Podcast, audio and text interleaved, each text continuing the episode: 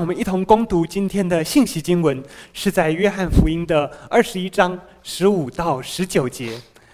约翰福音的二十一章十五到十九节，我们大家可以一同看投影，然后我们一同来攻读。请，他们吃完了早饭，耶稣对西门彼得说：“约翰的儿子西门，你爱我比这些更深吗？”彼得说：“主啊，是的，你知道我爱你。”耶稣对他说：“你喂养我的小羊。”耶稣第二次又对他说：“约翰的儿子西门，你爱我吗？”彼得说：“主啊，是的，你知道我爱你。”主耶稣说：“你牧养我的羊。”第三次对他说：“约翰的儿子西门，你爱我吗？”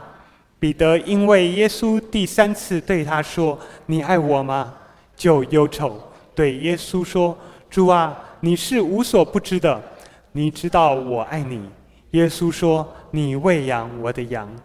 我实实在在地告诉你，你年少的时候自己束上带子，随性往来；但年老的时候，你要伸出手来，别人要把你束上，带你到不愿意的去的地方。”耶稣说这话是指着彼得要怎样死，荣耀神。说了这话，就对他说：“你跟从我吧。”今天在我们中间证道的是谢牧师，他的题目是“爱主更深”。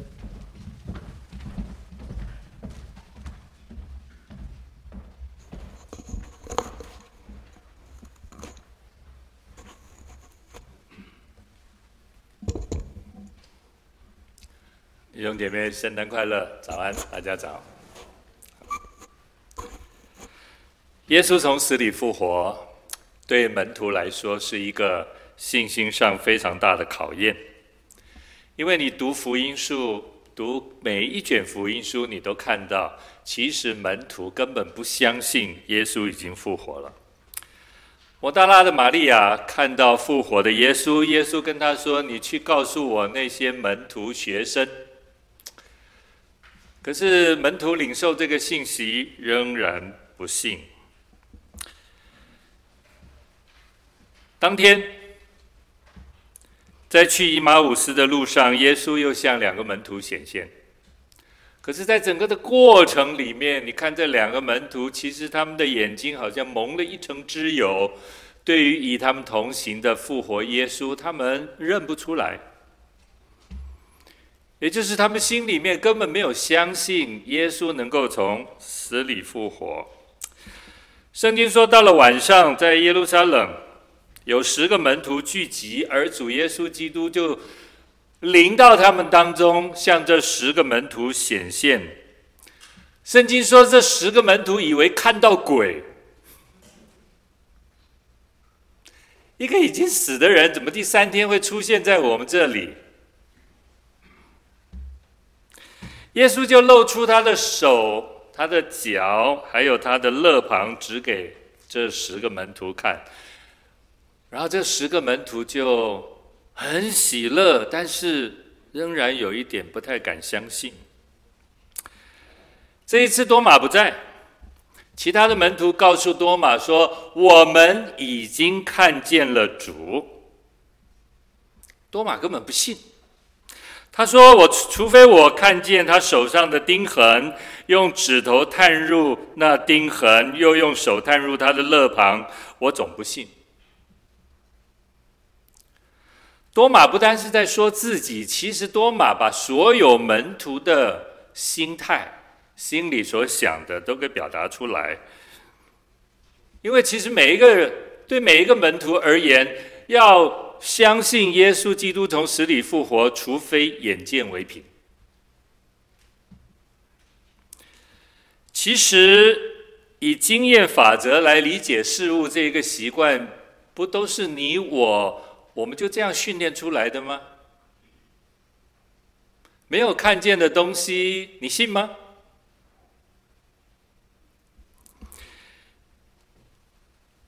眼不见无法为凭，但是眼见真的为凭吗？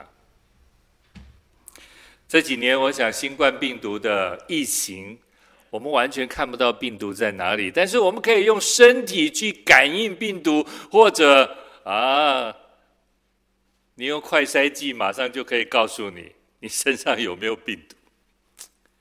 你看不到的。第八天，圣经说，也就是在耶稣复活的第二个主日，在马可福音第十六章的记载，耶稣来向十一个门徒显现，当然犹大已经不在了。这十一个门徒包括了多马在场。耶稣来，耶稣来，难道是安慰他们吗？鼓励他们吗？不，耶稣来责备他们，责备他们不信，责备他们心里刚硬，因为他们不信那些已经见到耶稣复活的人去向他们向他们传递耶稣复活的信息，不信。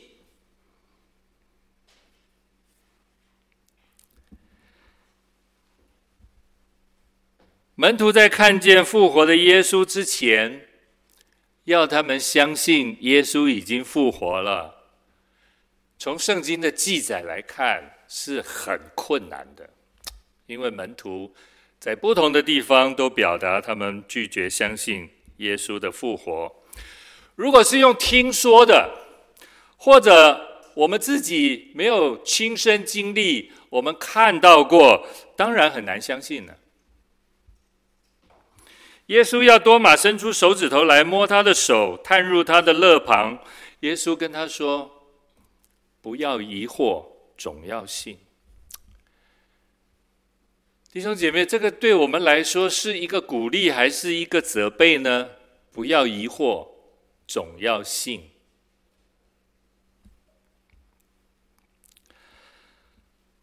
我们信圣经是上帝的启示。我们信耶稣基督是神的儿子，我们信他死在十字架上，我们信他第三天从死里复活。各位，我们信对不对？但是其实我们这整个的信是有一个过程的。我们今天去告诉还没有信耶稣的人这些属灵的真理，我们深信不疑的真理，听到的人会觉得这个跟我们。生活理性上所认知的完全无法吻合，这是一个荒谬的真理，令人无法相信。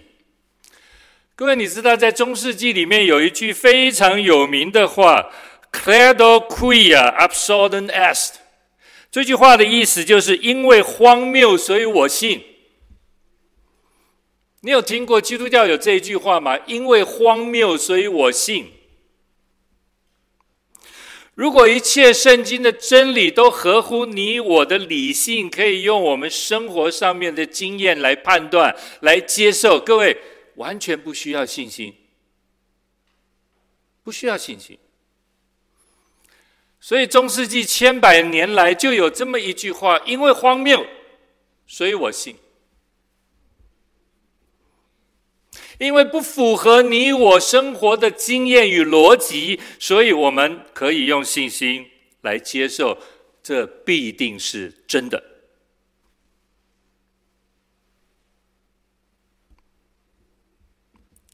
二零零六年有一本书，我想我们一定都听过这本书《达文西密码》，看过没有？这种书我们都求知若渴。这一类的书一出版，我们就赶快去找来读，而且能够熬夜的，很快的把它读完。因为这本书，很多人就认为圣经不可靠，包括基督徒啊，包括基督徒认为，嗯，圣经确实有很多值得怀疑的地方。我记得有一次康牧师在讲道的时候，康来昌牧师在讲道的时候，他就讲到这件事情。他说有一天他把他两个儿子叫来，他就问他两个儿子说：“他说如果有一天有全世界五十个最有名的学者，他们联名声称说他们发现了耶稣的骨骸，或者是耶稣的牙齿，不是佛牙，是耶牙。”而且这五十个最有名的学者还透过 DNA 或者各种检验的方式，都证明这个骨头是耶稣的，所以耶稣根本没有复活。那我的两个乖儿子，你们还信不信耶稣了？各位，这不单是康牧师问他两个儿子，这是一个信心上面极大的考验跟挑战。我想对每一个成年人或者已经信很久耶稣的人，也是一个很好的问题吧。当时康强和康强和康健这两个孩子才十几岁，哇，被爸爸这样一问啊，到底是回答信好还是不信好？两个孩子不太敢回答，卡姆斯就说：“你们就凭诚实说。”啊，两个孩子就是：“那当然就不信了，是不是很合理？”各位，五十个世界最有名的科学家都证明了这是耶稣的骨头，那当然就不信了。耶稣没有复活，那不是保罗说的吗？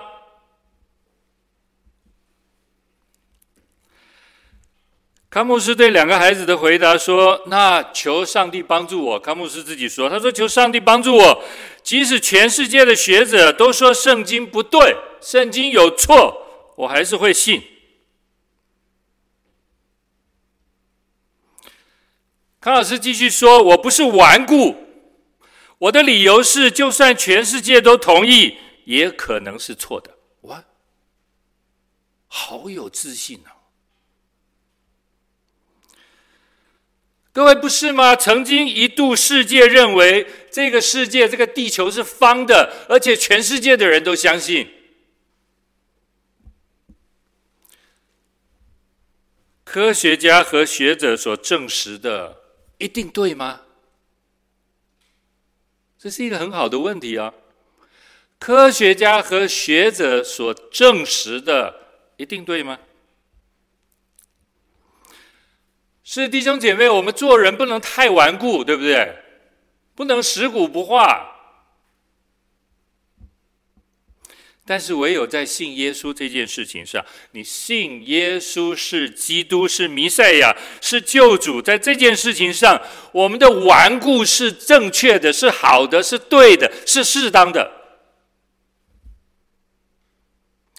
你对信耶稣这件事情上有这么顽固吗？全世界的人都说圣经不对，但是你还是坚持，我就是信圣经，因为圣经是上帝的话。我们为什么相信圣经是神的话呢？我们怎么知道圣经是神的话呢？各位，你怎么知道？你说牧师说的，哎，不对，牧师也可能说错话。因为圣经自己说，圣经是上帝的话，对不对？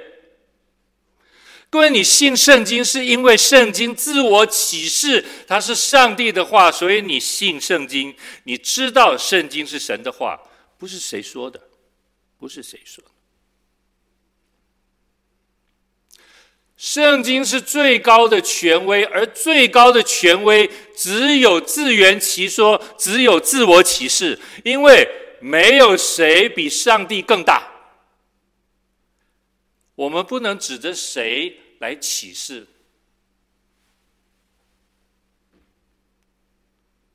最高权威只能自圆其说，因为没有任何人事物比他还大。圣经是最高权威，所以圣经必须要自圆其说。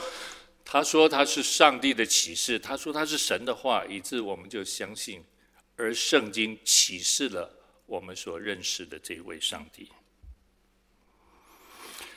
多马看见复活的耶稣，他就说：“哦，我的主，我的神！”多马亲眼看见耶稣，看见他的钉痕，看见他的肋旁的枪伤。多马信不信？信。多马信。弟兄姐妹，这跟我们的经验是一样的。我们如果眼睛没有看见，要我们信真的很难。上帝体贴我们这样的软弱，你不要以为只有多马是眼见为凭，所有的门徒都是眼见为凭。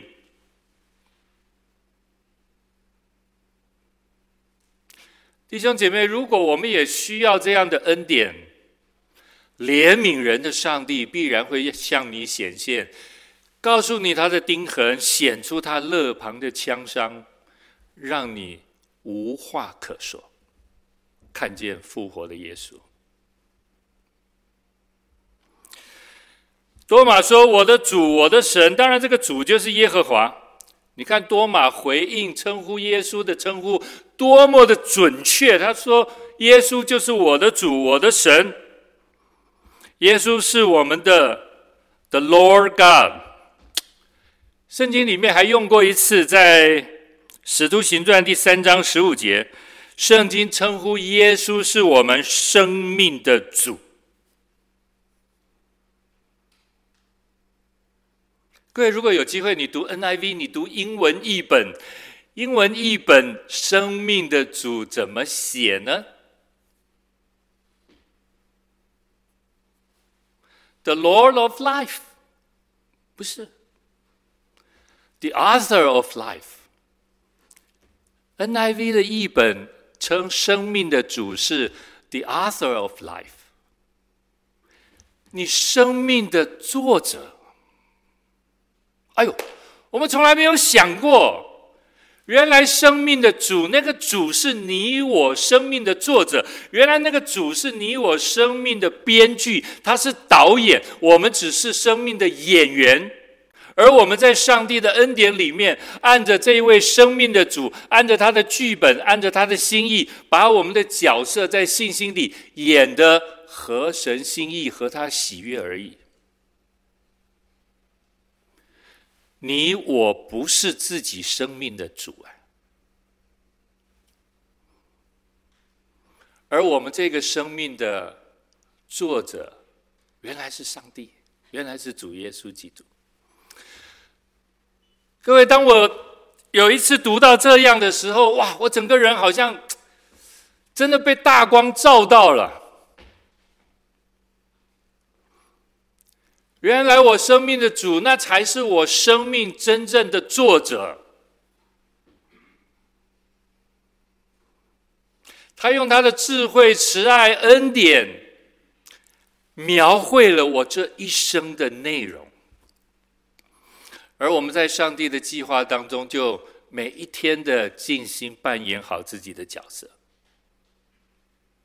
这是上帝，他扮演编剧、扮演导演，在我们身上所赐下的恩典。约翰福音二十一章，圣经告诉我们，又过了一个礼拜，这七个门徒回到加利利，在提比利亚海边，他们回到那里去打鱼。又是整夜没有收获。各位，你读到圣经，你发现那个门徒啊，只要是呃整夜劳累，完全没有收获，这是出于神。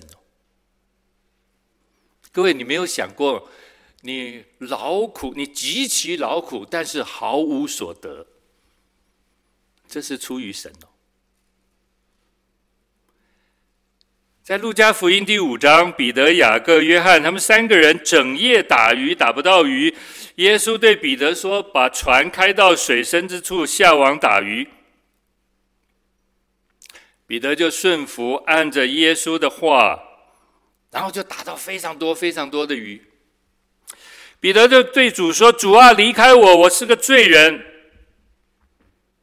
主啊，离开我，我是个罪人。耶稣就对彼得说：“不要怕，从今以后你要得人了。”然后这几个门徒就撇弃了一切，跟随了主。弟兄姐妹，在你身上一定有很多神迹奇事。神迹奇事是要让我们看见，原来自己是罪人，原来自己是污秽不堪的。神迹骑士当然也是要让我们看到那位施行神迹骑士者的荣耀。在我们所经历的神迹骑士恩典当中，不要只看到上帝垂听了我们的祷告，或者上帝回应了我们的需要。各位，你在神迹骑士里面看到自己的罪跟软弱，看到基督的荣耀，不要只看到上帝垂听你的祷告和回应你的需要。彼得在这个神迹奇事里面，真的就看到原来自己是个罪人，他不配跟耶稣在一起。主啊，求你离开我。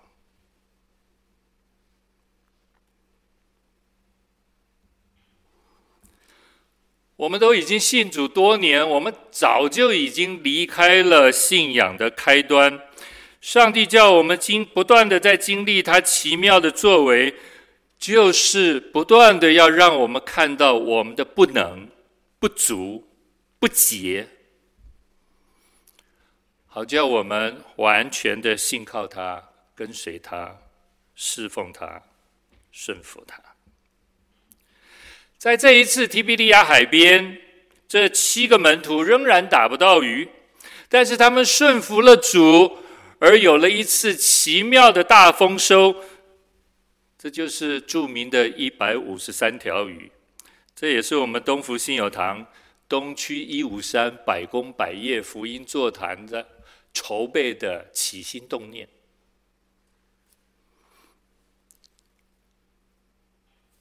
一五三有很多的圣经学者都想办法去了解这个一五三到底是什么圣经密码。各位，你完全不用花这个时间。我们只要理解这个一五三就是上帝供应的丰富而已。上帝极其的丰富而供应给信靠他的门徒们。教会的增长必须建立在对耶稣基督的顺服上，如同门徒在每一次的顺服当中，他们都经历上帝丰富的供应。各位，我们想要有更多的人来到教会，我们希望教会有更多的增长。我们可能会用各式各样的活动方法吸引人来到教会，但是各位，圣经没有谈这些，这不是圣经谈的。免得我们习惯用世界的方法吸引人来到教会。这些门徒让我们看到。信心是一个恩典，而顺服是上帝丰富供应的基础。教会必须顺服在耶稣基督的恩典和真理当中。在这属灵丰富的供应当中，一百五十三条鱼，然后使徒约翰他立刻就认出了在岸边的这一位是主。弟兄姐妹，是耶稣基督是救主，耶稣基督是主，他是你我生命的主，他是宇宙万有的创造者。哎呀，这个我们从圣经都这样的理解，但是我想今天我们更需要理解的是，耶稣是你婚姻的主，耶稣是你家庭的主。耶稣是你工作的主，耶稣是你在职场当中的主。今天一个姐妹早上告诉我，她过去在职场上面遇到的一些困难。我想这个困难帮助她成熟，帮助她成长。这个困难也帮助他更多的去依靠上帝。上帝今天把我们放在家庭，放在婚姻，放在工作，放在职场，他是主。他是主。约翰他们打到一百五十三条鱼，他不是快乐的冲昏了头，而是这一个神迹奇事让他立刻看到是主。这个恩典、这个作为、这个丰富是主，在我们身上一切所成就的恩典是主。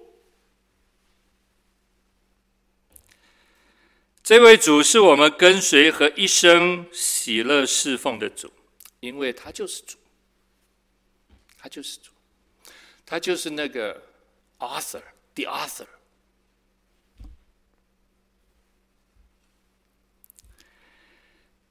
这次耶稣在提比利亚海边向七个门徒显现，其实我们也可以说，耶稣是完全针对彼得，这个曾经背叛。这个曾经不认耶稣的彼得，这一个心灵深度受伤的彼得，他需要被医治，他需要被恢复。各位，一个受伤的基督徒不能够立刻侍奉。一个受伤的基督徒，你立刻侍奉，你会成为一个伤害别人的人。受伤的基督徒一定要沉浸在基督的恩典跟慈爱当中，让你被恢复过来，让你被修复过来，让你被医治过来，你才能成为一个带着恩典侍奉的人。耶稣知道这个时候彼得是不能侍奉的，因为他深深的受伤。那个背叛、那个不认，对彼得来说是一个极大的伤害。这样的人不能侍奉上帝的。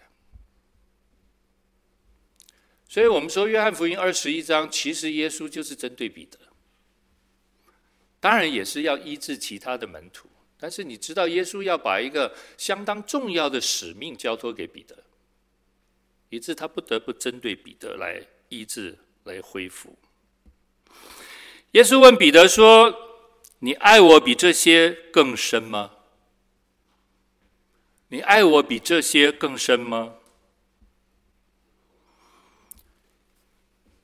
各位，如果是耶稣问你这句话，你马上就会想：这些是什么？耶稣到底在问这些是什么？你爱我比这些更深吗？到底有什么是可能我们会爱这些超过爱耶稣呢？各位，这是我的问题了。各位心里可以赶快想一想，有没有什么事情是我们爱这些已经超过爱耶稣了？对彼得他们来说是打鱼吗？对我们来说是工作吗？还是我们？很有赚钱的恩赐恩典，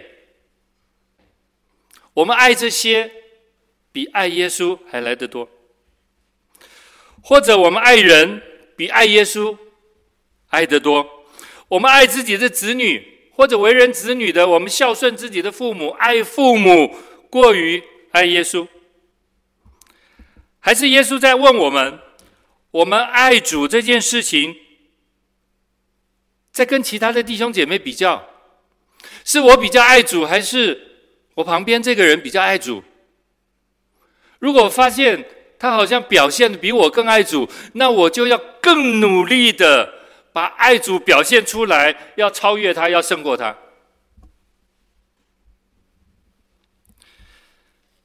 我不能让别人比我更爱主。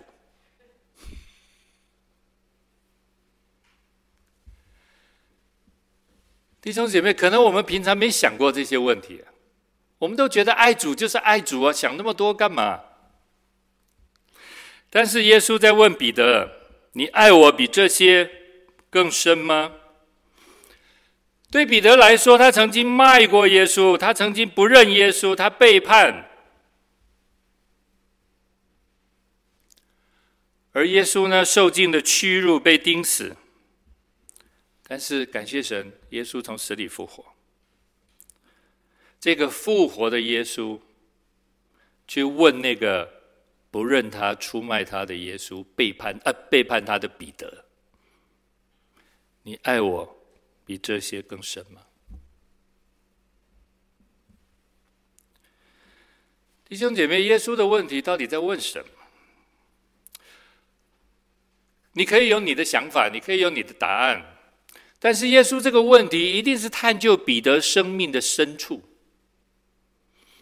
如同这个问题也问到我们生命、我们内心的深处。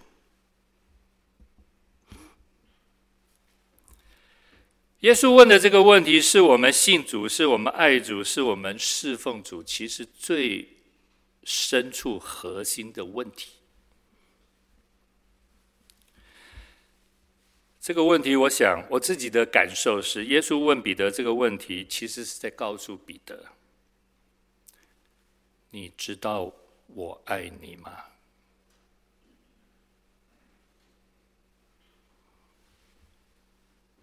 我们一直都在关注耶稣问彼得的问题：“你爱我比这些更深吗？”但是我们却忽略了一件事。其实耶稣在问题的背后在问：“你知道我这么爱你吗？”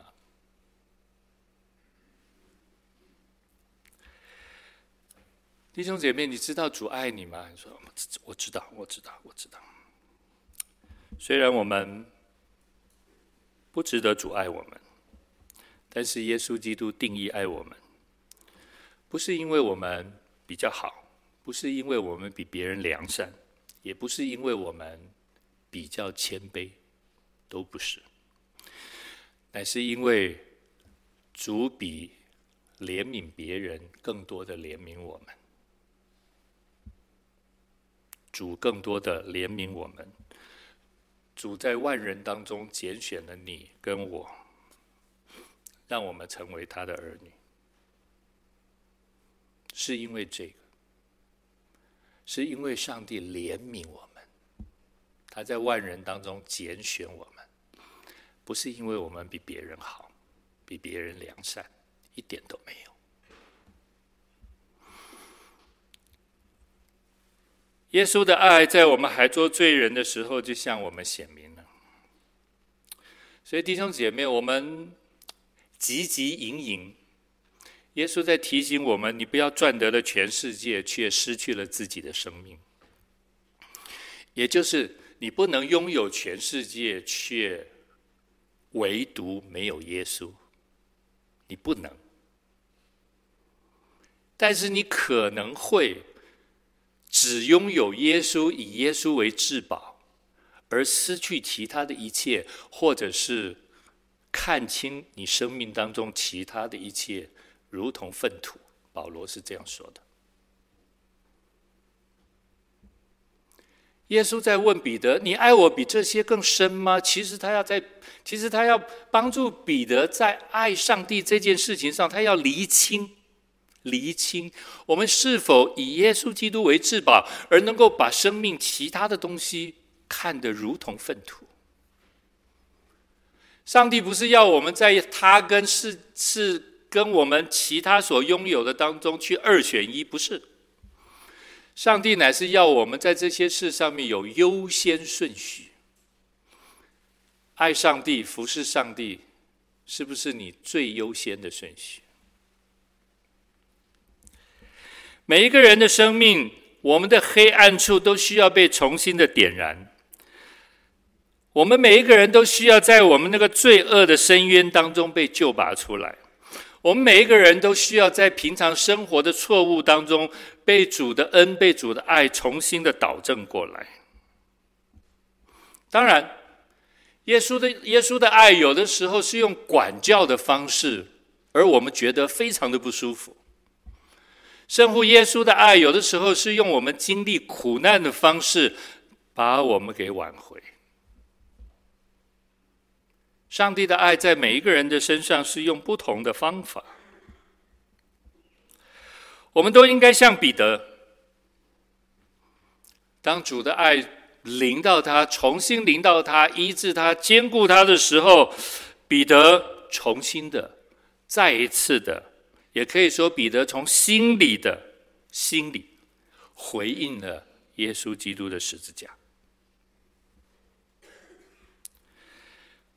今天是圣诞节，我们都在向世人宣告神是爱，我们也在宣告耶稣舍己的、挽回的、医治的、饶恕的、安慰的，还有和好的爱。耶稣的爱是完全的，是丰富的。我们都像彼得一样失败的非常非常彻底。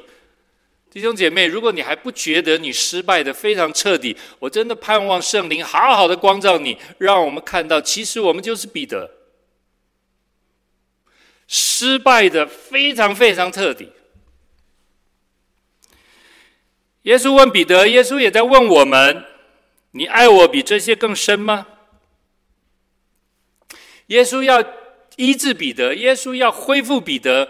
今天耶稣也要医治我们，今天耶稣也要恢复我们，使我们的灵魂深处的黑暗、沮丧、绝望，因着耶稣，因着他的十字架被恢复过来。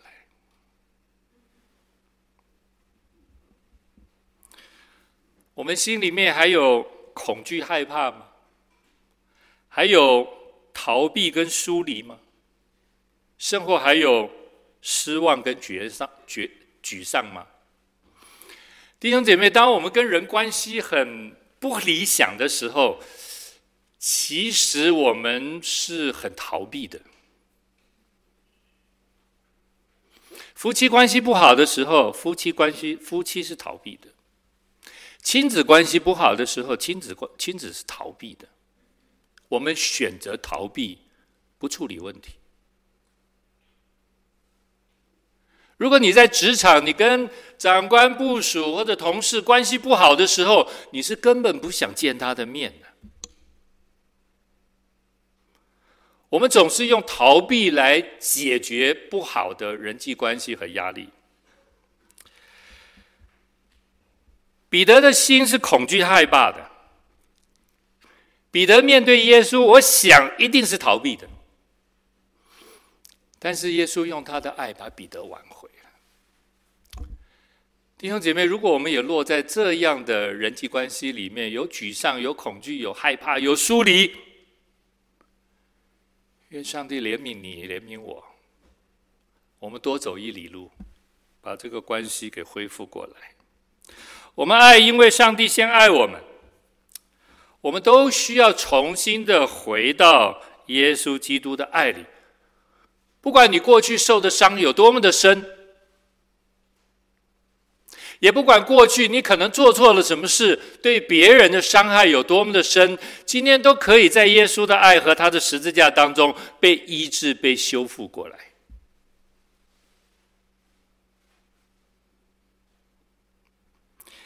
耶稣对彼得说：“你喂养我的小羊，你牧养我的羊，你喂养我的羊。”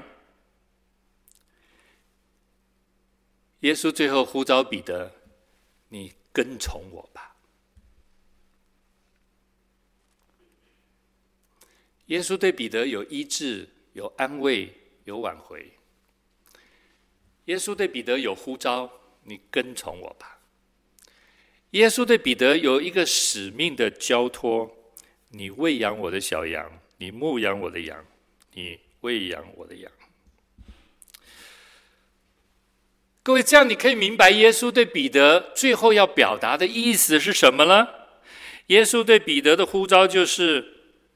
你爱我吗？爱我就是去好好照顾我的教会，好好照顾弟兄姐妹。你牧养我的羊，你喂养我的羊。你爱我比这些更深吗？弟兄姐妹，上帝把我们放在教会里面，上帝把我们放在家庭里面，上帝把我们放在职场上面，上帝呼召我们，你爱我比这些更深吗？一直在你的角色上，在你的责任上，在你的领受恩典上，好好的去爱教会、爱弟兄姐妹、爱你的家人、爱你身边的人。这是上帝对彼得的呼召。喂养我的羊，就是好好的去爱教会的弟兄姐妹。各位，如果我问你爱主还是不爱主？或者爱不爱神，有所谓吗？你当然会说：“哎，牧师，这个什么问题啊？我当然爱主啊。”但是我如果问说：“弟兄姐妹，你爱身边的人吗？你爱教会的弟兄姐妹？你爱你小组的弟兄姐妹？”喂，这变成了一个不好回答的问题了，不容易回答的问题。因为我们对于爱人，我们可能会有所选择，或者我们也有所取舍。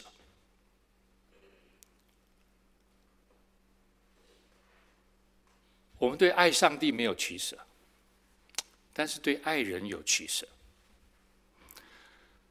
各位，好像我们还没有理解耶稣对彼得说：“你爱我比这些更深吗？”我们还不理解。你喂养我的羊，我们也不理解这句话到底是什么意思。约翰福音在这里教导我们要爱人，就必须先爱神；要爱神，就必须先被神爱。要爱人。先要爱神，爱神就必须先被神爱。如果你没有经历上帝的爱，你没有办法爱人，你会用自己的血气，用自己属肉体、体贴自己的方式来选择，我要怎么跟人去经营这个教会生活。爱主更深，不是要为主做多么伟大的事，不是。耶稣把他的羊，就是教会，托付给彼得。我们爱主，就好好学习跟人之间的互动和彼此相爱这件事情，因为这是约翰福音里面最后谈到最实际的爱主。最后，耶稣对彼得说：“你年少的时候自己束上带子，随意往来；但年老的时候，你要伸出手来，别人要把你束上带子，带你到不愿意去的地方。”耶稣说：“他说这话是指的彼得怎样死，荣耀神说的。”啊，我们对彼得都了解，他血气方刚，他这个说话非常的直，非常的快，直肠子，有什么话他就说什么。但是彼得在上帝的爱里面，他慢慢的成熟了。他透过生活当中慢慢的学顺服。从前的彼得是按着自己的意思随意往来，而后来的彼得却懂得信靠和顺服主的意思，伸出手来被人带到他不愿意去的地方。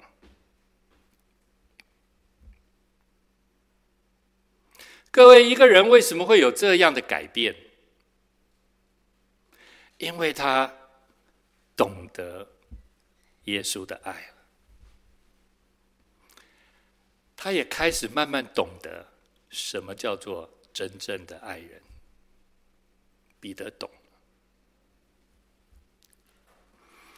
我们从来没有想过爱主爱人，效法耶稣基督，而结果是为了上帝的爱而。愿意为主死，弟兄姐妹，我们没想过吧？因为这就是耶稣所做的。因为耶稣爱，以致他愿意为你我舍；因为爱，他愿意背起十字架走向各个他；因为爱，他愿意为你为我死在十字架上。我想彼得跟所有的门徒，包括今天我们每一个弟兄姐妹，我们都没有想过，原来爱人到最后是你愿意背十字架为他死。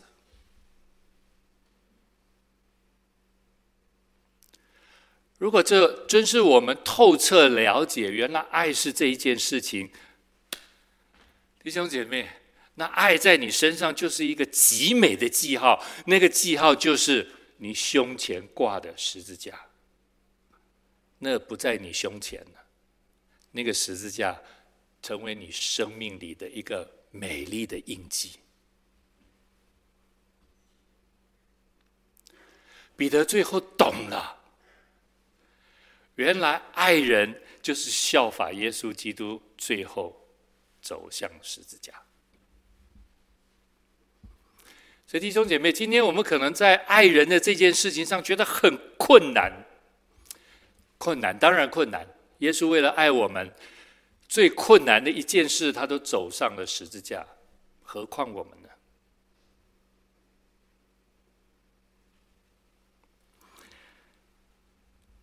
我们需要爱主更深，所以我们也求主帮助操练学习，在爱人的事上，也愿意求主给我们恩典，愿意付出更多的舍己的代价。